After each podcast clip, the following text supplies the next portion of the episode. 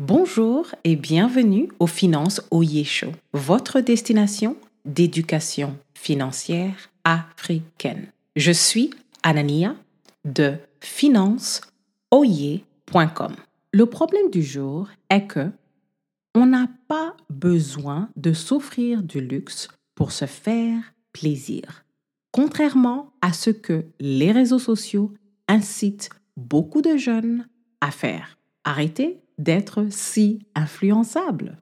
Le principe à retenir est que on n'est pas obligé de s'endetter pour se payer du luxe. Attendez tout simplement d'avoir les moyens.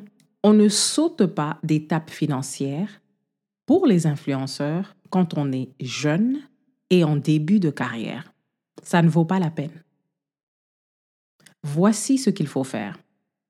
Les réseaux sociaux, aujourd'hui, déforment beaucoup de jeunes, au point où ils pensent que le luxe est normal quand on a des revenus de début de carrière. Personne ne veut faire les choses par étapes. Je me souviens quand j'ai commencé à travailler, j'amenais ma boîte à lunch au travail parce que je ne pouvais pas me permettre d'acheter mon lunch.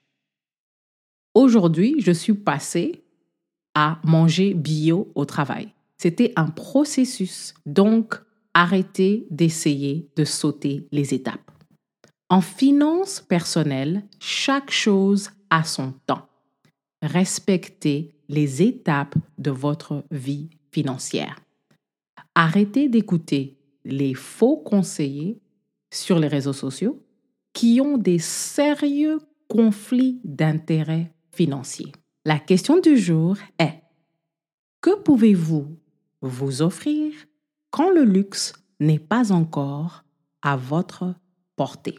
Pour explorer nos ressources, veuillez cliquer le lien en description pour rejoindre notre newsletter.